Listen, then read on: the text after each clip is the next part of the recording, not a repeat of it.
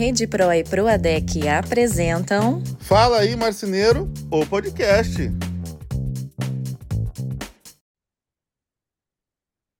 Ah. Fala aí, marceneiros e marceneiras! Fala aí, uh! grande Valci!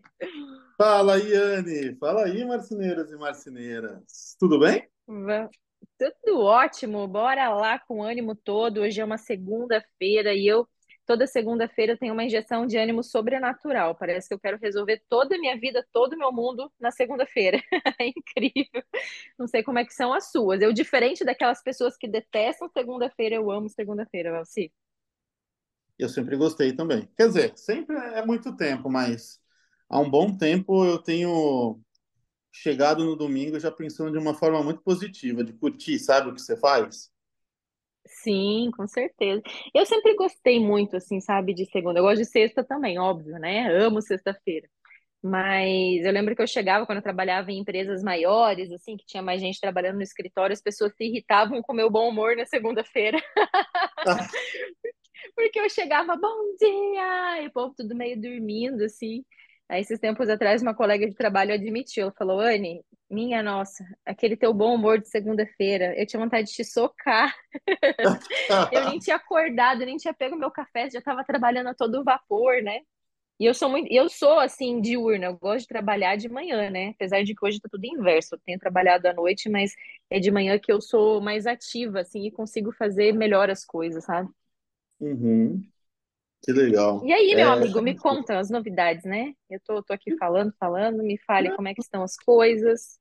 Tudo tranquilo, duas semanas que foram não de descanso, né? Porque a gente, quem trabalha com vida online sabe que não tem dia, né? A gente trabalha basicamente uhum. sempre. Mas dias em casa e agora, semana que vem, também já tô partindo para para mais consultorias por aí. Ah, que legal. Mas é, estar em casa é muito bom, né? E você, como é que estão as coisas? Ah, na semana passada rolou um evento bem bacana, que é um evento que eu comecei a fazer em 2018 aqui em Uberlândia, mas que a gente teve que parar, né? Teve pandemia aí, Liz nasceu, e aí a gente fez o Design em Dia, que é um evento para arquitetos. Retomei com essas atividades, foi maravilhoso. Eu, eu amo pessoas, né? Então, esse contato com o público foi muito, muito bom mesmo, muito positivo. É, foi um pouco cansativo, porque foram três palestras na noite, é algo que a gente já vai começar a trabalhar e modificar para as próximas edições, né? E uhum. aí deu muita gente, foi, foi bem legal mesmo. Eu estava com saudade de, de ter esse público novamente, né? E eu amo evento presencial, né, Valci? Então, essa foi a quinta né? edição. Ah, é muito bom o contato com a galera, né? Teve gente que me segue é, aqui no Marcenaria Fora da Caixa que foi lá, né? Alguns teve designers de interiores, teve arquitetos, teve pessoas que trabalham com marcenarias ou que têm uhum. marcenarias. E aí vinham me falar que eu era diferente pessoalmente, que eu era mais alta pessoalmente, que eu era mais bonita pessoalmente, ainda bem, né? Olha, eu vou te dizer que eu também me, me, me surpreendi com a sua altura. Ai, ah, mas olha que eu não tava usando salto, né? No Expert eu não tava usando salto, mas dessa não, vez eu tava não. usando um saltão, né? Mas eu sou alta, sim. Eu sou alta e se eu uso salto, eu fico mais alta que você, haha. o Valci, gente, apesar dele parecer esse homem muito grande, ele é um homem mais compacto, tá? Ele não é um homem grande, alto, mas você tem uma altura boa, né? Você tem 1,70 e pouco? Quanto você tem de altura? 1,74. É, eu tenho. Eu, eu tinha um 73. 174 por, por 174, como é que é? é eu luto muito para não ficar de largura, né? Mas a briga é, é brava. a gente tem que falar umas besteiras aqui também para compensar, né? A gente fica, às vezes, sumido, a gente não está conseguindo gravar toda semana como gostaríamos mas é por conta dessa correria, da sua agenda, suas viagens, e agora chega o final do ano, eu acho que está todo mundo assim, né? Principalmente no ramo da marcenaria, correndo para poder fazer tudo o que precisa fazer, entregar os serviços até o final do ano e por aí vai, né? Exatamente. E hoje, Mas... vamos falar do vamos tema, falar... o que você acha? Vamos, né? Sem embromation, né? Senão a gente fica aqui só conversando patoca, né? Pois é, Para quem não tema, sabe, né? a, gente, a gente fala, a gente faz assim, né? A gente começa a falar, a gente faz uma ligação de, de vídeo, e a gente fala, vamos ser objetivos e vamos direto ao podcast. Daí quando vem, já tá meia hora falando coisas que não tem nada a ver com podcast. é que tem muito né? assunto. Muito assunto para colocar em dia, né? Mas qual que é o tema? Fale do tema, Valcim, nos conte. Não, esse tema eu acho um tema muito bom e polêmico também, né? Qual o momento é. certo para você investir em máquinas? Qual o momento certo para você investir em máquinas e que máquinas investir, né? Eu acho que a gente vai poder abordar sobre isso também. É um assunto que eu gosto, sabe, Valci? É. Porque eu percebo que máquina é uma coisa que orgulha o marceneiro, o empresário de marcenaria, né? Todo mundo que, que pensa e vislumbra um crescimento é, pensa na questão das máquinas, né? Ah, os maquinários que eu quero ter, o tamanho da marcenaria que eu quero chegar, a quantidade de funcionários, ou ah, eu quero máquina para não depender de pessoas e por aí vai, né? E eu sei que você é um cara que tem bastante pé no chão para isso. Em contrapartida, eu vejo alguns consultores por aí que às vezes já vi muita situação, né? Incentiva muito as pessoas a comprarem máquinas, às vezes entrarem em dívidas e às vezes não é a hora certa para isso. Por isso que eu acho que é um assunto bem pertinente para a gente conversar aqui. É, é, é, eu gosto muito desse termo, né, da hora certa que tu comentou, porque acho que chega um ponto que não é só a hora certa que de, não é só do dinheiro e da hora certa que dependem, né? Tem outros fatores aí que implicam na hora da escolha, né? Se é hora de comprar ou se é hora de ampliar, de, de investir num maquinário mais completo, maior, enfim. Tem vários uhum. pontos aí que a gente pode abordar hoje. Então, bora começar, né? Quais seriam esses pontos, você? Já que você falou de pontos, né? Você está mais organizado que eu hoje. Não, é, é porque assim, ó, o que que acontece? O primeiro ponto, e talvez um dos mais importantes, é que tem duas formas de você investir em maquinário. A primeira está baseada em acabamento, que é uma coisa de fato de, de qualificação do seu trabalho, né? Tudo que você tira da humana uma máquina, a tendência é que isso melhore. E você tem uma outra forma de ver, né, a, a investimento em máquinas, que é a, a, parte de fato de aumentar a produtividade. Né? Então, uhum. é, acho que essa primeira discussão para a gente poder discutir se essa sua máquina que você está querendo comprar é válido comprar ela hoje ou não. Uhum, ou vamos esperar uhum. mais um uhum. pouquinho. É, e o tipo de máquina também vai depender, né? Porque aqui quem nos ouve, a gente tem vários tipos de marcenaria. Tem desde aquela marcenaria que o cara às vezes trabalha sozinho e que começou com uma máquina muito simples, né? Às vezes ali uma esquadrejadeira de varão, por exemplo, está filetando a mão e o tipo de máquina que ele deseja comprar é uma esquadrejadeira de precisão e uma coladeira de borda mais simples. E tem aquele cara que já tem uma máquina melhor e deseja ter um serviço mais automatizado. Deseja ir para uma seccionadora, para uma coladeira que ela refila, que, que faz outras coisas, né? Não só a borda em si, né? Que faz o acabamento, destopa, refila, enfim. E antes da gente falar até dessas máquinas, né, eu quero lembrar a respeito do nosso patrocinador, né? Nós temos aqui a Rede Pro como nosso patrocinador. São 144 lojas ao redor do Brasil. Tem até em outros lugares que não são do Brasil, acho que tem no Paraguai. Eles que me corrijam se eu estiver enganada, né? Mas se você estiver pensando em trocar de máquina ou de ferramenta, procure a loja da Rede Pro mais próxima de você, que eu tenho certeza que eles vão poder te ajudar nessa decisão e te orientar na melhor escolha do momento, beleza? Mas vamos lá, vamos, vou deixar você aí com seu raciocínio que você começou a falar aí. Ah, então, é, primeiro ponto é esse, porque com certeza todo mundo que começa, é, às vezes bem pequeno, né, como foi meu caso, começa ali com a tua esquadrejadeira, né, tua serrinha de varão, você tem a, talvez a coladeira, é, ainda nem coladeira você tem, ainda no pincel apenas, então, uhum. você normalmente começa a comprar uma, uma máquina menor, melhor ali para colar, outra para refilar. Então, você começa a cercar de máquinas que vão te facilitar o trabalho no primeiro estágio. Tudo certo. Eu acho que até aí não, a gente não tem discussão nenhuma. O problema é quando o empresário ele tenta pensar que o maquinário vai aumentar a produtividade dele por, só por, por comprar. Então, sei lá, eu vou uhum. investir 100 mil, 50, 100 mil, 200 mil numa máquina e, nossa, não, a minha produção não está dando conta hoje, eu vou comprar essa uhum. máquina e vai dobrar a produção. Uhum. acho que ou, ou, ou que vai ser uma coisa automática, não só dobrar a produção, como ah, eu vou dobrar as vendas e, vou... e vai dobrar a produção. Tipo assim, tudo vai acontecer aqui, né? Não é bem assim, né? Que funciona na prática. Infelizmente, não é assim que acontece, porque a maioria das empresas ainda tem um setor de vendas, né?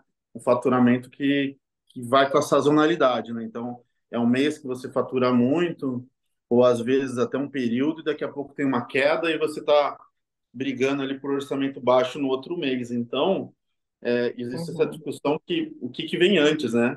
Muitas vezes, né? Uhum. Maquinário, ainda. E de fato, eu sempre vou dizer que a venda ela, ela é o mais importante porque é ela que vai financiar toda a tua marcenaria. Mas, por isso que eu digo que tem máquinas que ainda entram na qualificação de melhorar o acabamento da sua empresa, né? Então, assim, uma uhum, coladeira, uhum. nunca vou discutir. Eu não vou, para mim, ela é a única que ela entra no aumento de produtividade, mas ela entra também na qualidade que você entrega. Uhum, sem dúvida, sem dúvida. É, mas e até a questão, sei lá, de umas quadrejadeiras de precisão ali, né? A gente que trabalhou com isso, eu, eu quando trabalhava até mesmo em lojas de móveis planejados, é, acabava que tinha, né, uma marcenaria para poder fazer pequenos reparos, pequenos recortes, e às vezes não eram tão pequenos assim, né? a gente sabe da realidade dos bastidores, né? Uma coisa que é vendida pelas lojas de móveis planejados, né? E outra coisa que às vezes é a realidade ali. E, e, o pessoal, né, da onde eu trabalhava, tinha uma serra muito simples. Então, a qualidade do corte e a falta de esquadro, muitas vezes, de peças era gritante. Né? Às vezes o montador pegava e ele tinha que dar um jeito ali na plana, na lixadeira, no local lá, para fazer a coisa acontecer e fazer milagre, né, no acabamento. Então, certamente, né, quando se fala de uma máquina melhor, né, que vai trazer uma qualidade maior dentro do, do seu serviço, isso vai fazer com que o seu cliente fique mais satisfeito. Porque, infelizmente, né, Valci, ainda existe, tá? A gente não pode é, tampar o sol com a peneira aqui. É, muitas marcenarias e até mesmo lojas de móveis planejados, tá? Não vou dizer só a marcenaria, que entregam coisas muito precárias, que dá vontade uhum. de chorar quando a gente olha, né? A forma como tá o acabamento, é, as coisas que o pessoal tem entregue, a, a fita de bordo, enfim, Tá feio, né? Você, você já chegou a, a, vivenciar isso, a ver, a pegar? É, tanto que, que às vezes a gente pega, conversa né, também com outros marceneiros, ou vê algumas postagens de pessoas que vão é, trabalhar, arrumar um serviço que outra pessoa fez, né? E daí publica lá ó, a cagada que tá aqui, né? Falando um português bem claro. Então, você já chegou a ver, assim, marcenarias que estavam com acabamento bem precário, assim, casas entregues, lugares? Tá, tem muita coisa. Na verdade, isso é uma questão muito cultural, né?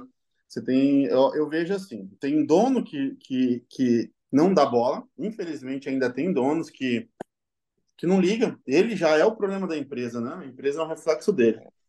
Uhum. E tem outro que é porque a, a, equipe, né? O dono ele não tem controle sobre a equipe, não existe padrão. E aí é uhum. muito legal, Anny, que você está falando, porque nos dois casos a máquina não vai te adiantar de nada. Uhum. É porque se você tem uma equipe que não tá, não é qualificada e não está engajada em querer entregar a melhor experiência para o cliente, você pode ter certeza que não vai ser a máquina que vai fazer esse milagre por você. É, só que você tem que perceber que a equipe depende de você, né? A equipe sempre vai ser a cara do gestor, a cara do líder. Eu gosto muito de falar a palavra líder, né? E não usar a palavra chefe, não usar necessariamente nesse momento a palavra dono, por mais que o cara seja o dono da empresa, né? Mas precisa saber liderar a equipe, ou seja, ir à frente para que a marcenaria fique do seu jeito, da sua cara, afinal é o seu negócio estampado, né? Então precisa ter essa orientação, porque realmente não vai adiantar nada ter o melhor maquinário do mundo se a equipe não está capacitada e principalmente se a equipe não está engajada, porque capacitação se adquire, né? Você pode ensinar a pessoa, ela vai aprender a fazer direitinho, mas se ela não estiver engajada dentro do seu compromisso, dentro da sua visão e missão, esquece, é hora de trocar o funcionário. Aí já é outro podcast que a gente pode conversar aí. Então, assim, o que, que você está bebendo aí que eu fiquei curiosa? Energético. Você... Você abriu uma latinha, uma latinha tão chique que eu acho que só tem lá pro sul, porque Ah, meu cá Deus não tem. Inclusive, É. esse energético aqui é de Criciúma, aqui do Ah, que estado. legal. Ó, viu? Por isso que não tem pra cá ainda. É coisa assim. É, o energético que deve ter sido uns 25 reais a lata. Não, Não, isso aqui, ó. Isso aqui com. Olha, você compra o litro com 10 reais. É, bem, é que eu fiquei curiosa porque tá tão calor. Eu não sei quem que está nos ouvindo, como é que tá o calor aí na sua região, mas aqui na minha, eu tô, tô aqui no, no quarto, porque na minha sala não tem ar-condicionado e tô penando aqui, viu? Tá calor com ar-condicionado. Brasil maluco, né? E aqui tá friozinho, chovendo. Ah, é? Oh, que coisa boa, que coisa boa. Porque eu sei É, que no sul fez calor também. Minha mãe, que mora em Curitiba, né, comentou que os últimos dias também estava muito quente, né? É, não, é, eu acho que semana passada, mas aí agora veio essa frentezinha aí, gostosa. É, coisa boa. Mas vamos lá, vamos voltar ao nosso tema, né? Então, a equipe precisa estar engajada e tudo mais, né? Sabe, sabe Mas e aí, da... Valci? Ah, tá, Hum, desculpa. Eu ia te falar que o, o lance da equipe é tão importante, né? Os processos, a cultura, a padronização, né? O layout, tem tanta coisa que envolve a, a empresa estar preparada para investir no maquinário que eu vejo muita empresa desorganizada que o dono está apavorado, principalmente agora em final de ano, né? Ele uhum, faturando por 100 mil reais e ele poderia estar faturando 150. E aí uhum, ele acha, bom, vou comprar máquina, a empresa está uma bagunça gigantesca, vou comprar máquina e vai resolver. Aí essa empresa que fabricava 100 mil, ela pula para 130, uhum, investindo às vezes 150, 200 mil, o que não faz sentido uhum, nenhum, né?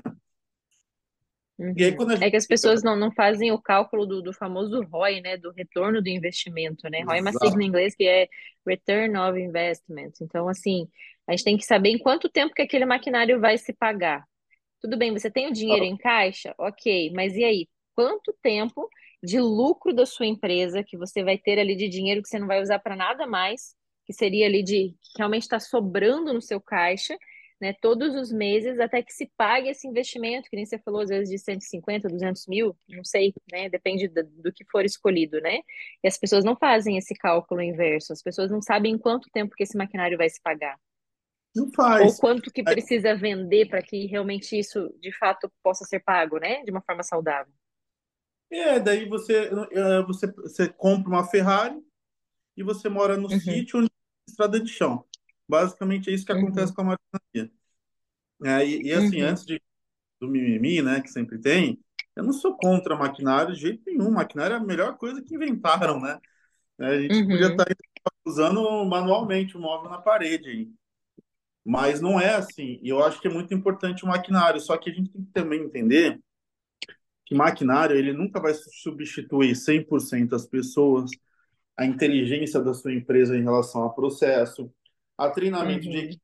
A gente que entrega uma máquina de 200 mil para um funcionário, investe 200 mil numa máquina e não investe 2, 3 mil de treinamento para a equipe utilizar a máquina. uhum, Então, assim, que, que tipo de investimento é esse?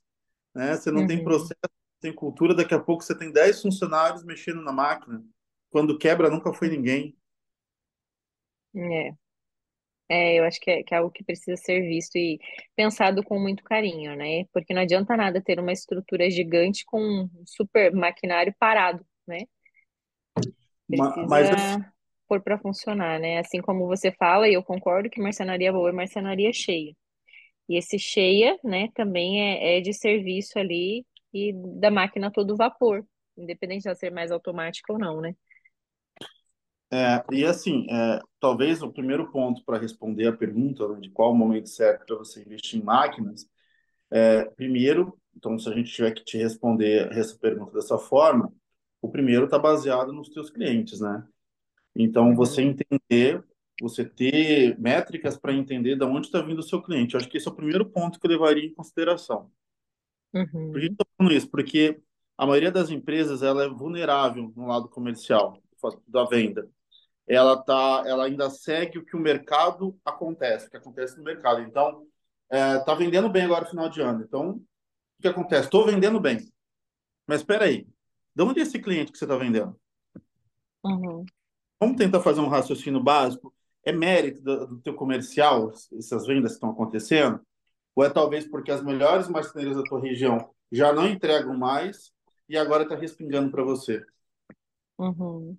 É, ou os arquitetos estão que têm os seus favoritos também não entregam e estão chegando em você.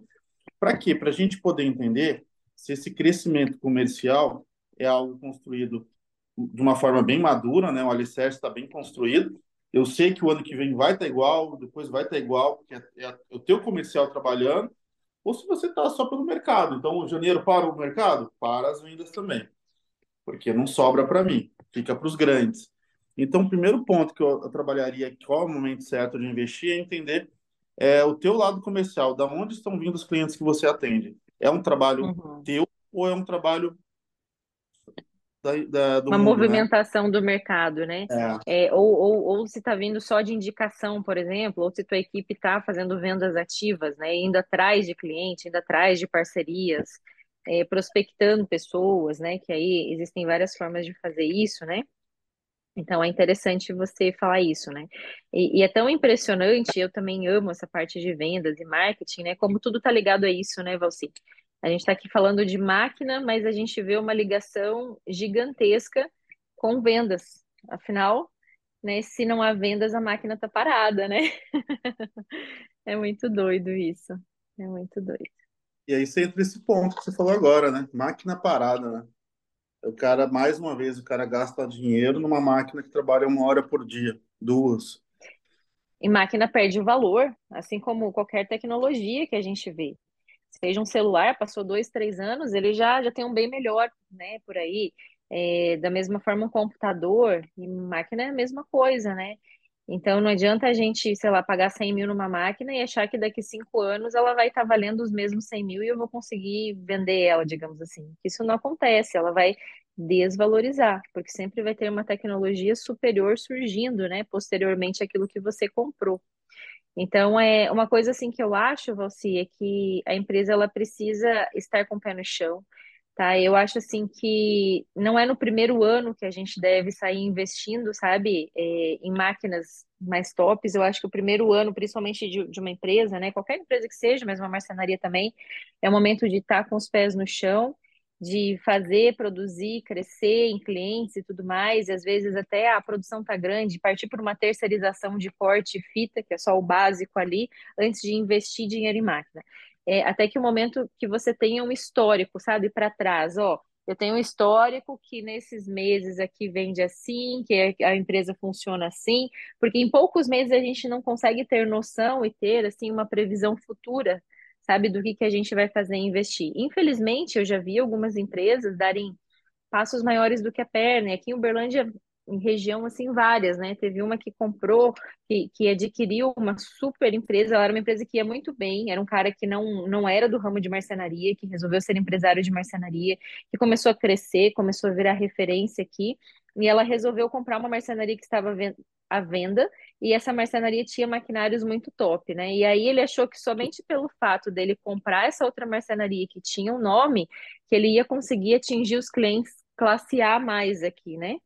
E aí ele deu um passo bem maior do que as pernas, porque ele não conseguiu ter braço para atingir esses clientes, não conseguiu ter o faturamento que ele achou que teria, pelo contrário, até regrediu um pouco do que ele tinha anteriormente, né, mudando de marca, de nome, etc., e ele faliu. E aí saiu devendo para o mercado, saiu liquidando todas as máquinas, tudo que ele tinha, tendo um prejuízo gigante no bolso, tendo um rombo grande. E isso, infelizmente, é a realidade de muitas pessoas. Mas por quê? Porque acabam não vendo de uma forma fria e racional essa parte da compra. Vai muito pela emoção. Ah, tô crescendo, tá evoluindo, não, não, eu vou comprar a máquina, né? Então, calma, é, eu sou igual você, eu não, não sou contra a, a, venda de máquina, até pelo contrário, né? Meu marido tem uma revenda aqui na região com a família dele, também faz parte da Rede Pro, e, e enfim, é, quero que ele venda muitas máquinas, porque, enfim, né, é o que dá um volume grosso no faturamento a venda de máquina, é uma venda grande, né? Mas a gente tem que pensar como marcenaria, média, grande, pequena, enfim, eu não sei qual que é a sua situação que está nos ouvindo, que isso não pode ser da noite para o dia, que você tem que fazer um planejamento financeiro. Né? Então, achei interessante isso que você comentou. De primeiro, antes de mais nada, pensar nas vendas e ver aonde, da onde estão vindo os seus clientes. Qual que seria um segundo ponto da hora certa de comprar máquina, você? É você entender o teto. Então, Seu teto de gastos, você diz assim? Não, o teto da sua região. O que, que eu quero dizer? A gente, hum. principalmente quando se trata de uma marcenaria, a gente tem uma cultura que o crescimento não existe limite. Ah, eu nunca vi tá. ninguém uhum. falar assim, tá ok agora. Eu atingi um teto legal, eu vou trabalhar o que o aperfeiçoamento, eu vou nichar a empresa, eu vou focar em aumentar o valor agregado do meu móvel e eu vou estacionar uhum. agora no crescimento dela. Eu nunca vi ninguém falando isso. Porque é uma cultura, uhum. olha quem está falando isso, de mentor, né? Que poderia estar tá falando justamente ao contrário, tem que crescer, tem que expandir. Não. Às vezes não é isso que você precisa. Às vezes você só precisa estruturar a tua empresa, crescer até um estágio, entender que o teu nicho, a tua região, o teu mercado consegue, uhum. né, até mesmo funcionário, porque é uma coisa que não nasce em árvore. Você não vai conseguir uhum. 50 funcionários por dia e você entender que ali tá, tá legal, eu estou conseguindo gerar valor, eu tô, tá rolando um lucro bacana, e esse ponto que eu estou tá ótimo para mim. Por que, que eu estou falando isso, olha? Tanto não existe essa cultura, e talvez muitos não pensam né, qual é o momento de falar, ok, daqui eu tenho que melhorar outras áreas e não é crescimento, que as empresas elas investem muito em máquina. Eu tenho muita marcenaria que eu visito, que o cara tem toda a máquina possível né? Uhum. Tem tipo, aquele cara que, que, que, chega e adora Argentia, que tem 2 milhões de máquina, 3 milhões de máquina, uhum. prota e tudo mais. Só que aí, na hora que ele vai perceber, a empresa cresceu a um ponto que, para a região dele, já não funciona mais. Uhum. Então, que já não tem, tem mais para onde crescer, ele não tem para onde tem. evoluir, ele não tem mais como capturar mais clientes, porque assim, pra, ele já tem um share grande, uma fatia grande de mercado dentro do segmento que ele atua, e assim, para ele crescer, ele teria que ir para outras regiões muito longe que talvez não valeria o custo, né? Assim, de deslocamento e tudo mais, né? Ele vai mudar o business dele. Talvez ele tenha um, hoje um negócio né, de marcenaria que atende um raio de 150 quilômetros. Cidadezinhas uhum. em volta quando ele percebe que ele tem maquinário que atende muito mais, ele não consegue dar a volta no comercial, ele tem que mudar o negócio dele, talvez ir para um modelo de franquia, né, de, de, de uhum. fornecimento de imóveis para franquia. Ele vai ter que fazer alguma coisa a nível estadual ou às vezes até nacional para dar conta do maquinário que ele tem. Outro uhum. ponto que você vê é os outros que ele percebe que tem um maquinário tão grande e ele não consegue fazer isso que eu estou falando e aí ele começa também a terceirizar corte para os colegas em volta. Porque ele já uhum. percebeu que fez um grande erro com as máquinas que ele comprou, né? Tá muito uhum. acima do que consegue vender. E que às vezes não precisava daquele maquinário todo, ele poderia ter uma não. coisa mais simples, uma estrutura mais enxuta que ia produzir a mesma coisa que ele precisaria produzir sem ter um investimento tão alto. Isso acontece com muita gente, você. Já vi vários casos. Não, é, então, assim, basicamente é o que vai querer ter que vir escravo, ter que trabalhar a nível nacional, é o cara que terceiriza. Sim, é os modelos que mais velho. O cara tem um elefante branco dentro da fábrica e não sabe o que faz. Mas ele adora mostrar para todo mundo e falar: olha o que eu tenho. Mas você fala assim, tá, mas você faz quantos, quantos reais por, por hora aqui? Não sei, não tem, não consegui né? O, o, quanto que a tua máquina funciona, né? Qual, qual que é o teu faturamento e assim vai, né? Então, é, é complicado isso, né? Eu, é, é bem complicado mesmo. É, e essa questão também, assim, ah, de virar franquia não é uma coisa fácil, né? Às vezes tem gente que fala assim, ah, vou virar franquia. Gente, olha há quantos anos que tem, sei lá, aquele polo moveleiro lá no sul do Brasil, né? E, e qual é a dificuldade também, né, com as lojas, com as franquias. Então, às vezes a gente arruma sarna para se coçar e a gente acaba tendo bem mais qualidade de vida sendo pequeno. e, e aquilo que você fala, né, não é a questão do seu fator, não é a questão do número da sua empresa, mas é a questão do seu faturamento versus lucro, porque também não é tanto a quantidade, sim a qualidade daquilo que você vende, o quanto que está trazendo de dinheiro, de fato, né, para dentro da sua empresa e assim por diante, né? E, e que recado que você queria dar para quem está pensando em trocar de máquina agora no momento? O que, que você queria deixar para a gente encerrar esse podcast com essas pequenas dicas, mas eu acredito que espero que faça sentido, né, para quem está nos ouvindo aí, que, que, as pessoas não achem que a gente está sendo às vezes, é, pessoas que não querem incentivar o crescimento, pelo contrário, né? A gente quer incentivar um crescimento saudável para que a sua empresa possa, de fato, ser lucrativa e continuar no mercado por muitos anos, né? Exatamente. Bom, o que eu posso falar de coração, como se eu estivesse falando para um filho, né? É, entenda que dinheiro para marcenaria, do mesmo jeito que vem, vai. Então, o respeito uhum. que a uhum. gente tem que ter pelo, pelo investimento, por o que, que a gente vai fazer, o retorno, como disse a Anne aqui no, no podcast, ele é fundamental para a empresa. Tudo é baseado em retorno, tudo é baseado em lucro quando se trata de uma empresa. Então, pensa no mínimo a médio prazo, nunca a curto prazo.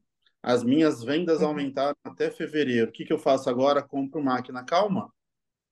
Trabalhe o lado comercial, aprenda, aprenda a gerar valor, aprenda a testar o preço, quanto o público está disposto a pagar e pensa a médio prazo o investimento dessas máquinas. Estrutura, entenda o layout, entenda como essa máquina vai trabalhar, se a tua equipe está preparada para ela, se você tem processos. Então, tem muita coisa que a empresa tem que estar tá funcionando muito bem para que essa máquina chegue e seja incrível. E talvez aquele faturamento que eu falei ali, um aumento de 30%, talvez de fato ela possa chegar até 100%. Mas isso uhum. vai depende de como a tua empresa está preparada para receber essa máquina. E isso a gente não está falando de dinheiro. Isso a gente está falando de uhum. cultura, de organização e, e de processos. Não, perfeito, arrasou aí. E se a galera que está nos ouvindo quiser fazer mentoria ou consultoria de dono para dono com você, como é que ela pode te achar? é só clicar no, no Instagram, né? No arroba. É só arrastar para cima, já nem existe mais o arrasta para é... Né? Manda um sabe... direct. Manda um direct. Você sabe que tem uma história muito triste com esse negócio de arrasta para cima, né? Ah, que história. Tem uma amiga blogueira, a Nietzsche, e a gente sempre conversava é. muito. Meu sonho era ter o arrasta para cima, né? Que era com 10 mil, eu acho. Eu acho que era. Era alguma coisa assim. O dia que eu consegui 10 mil, na verdade, um pouco antes de conseguir 10 mil, eles abriram para todo mundo. não, mas daí agora, agora não é mais o arrasta para cima, é o link, né? Que daí tem que clicar, né? Mas o arrasta para cima era tão mais legal, né? Que você era pega, gostoso, pegava... né? Era mais fácil, né? Na verdade, do que ficar clicando, procurando, né? E você, mas faz parte, ó.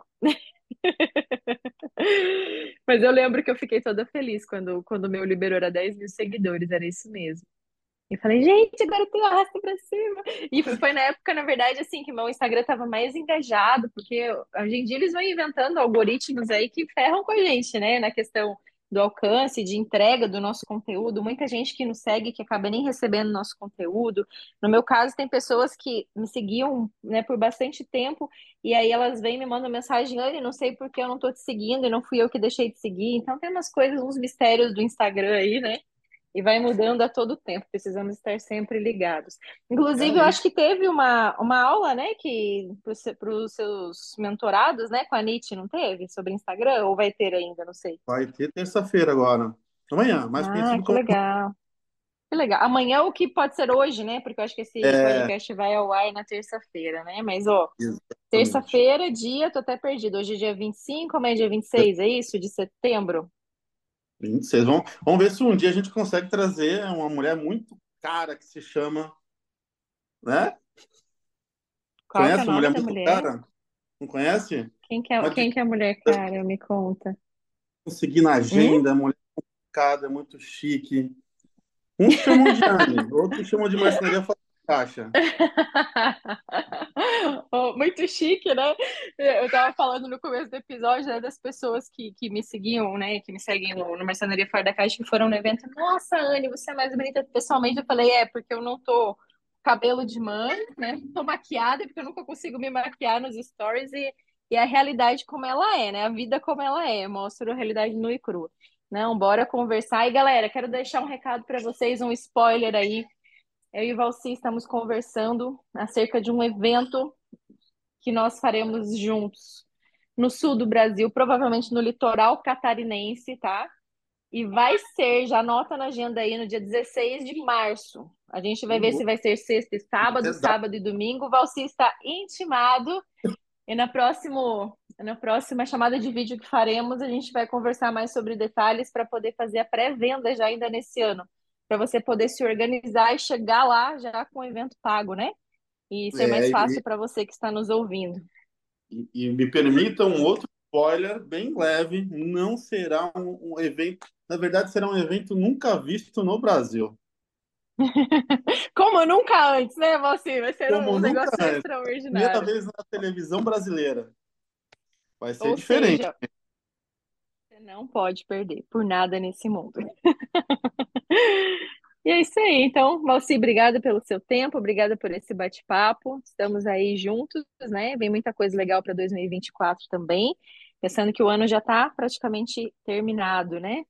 Mas bora lá. Um abraço para cada um que nos ouviu até aqui e até o próximo Fala aí Marceneiro, então. Tchau, tchau, Anny. Tchau, tchau, galera. Tchau, tchau.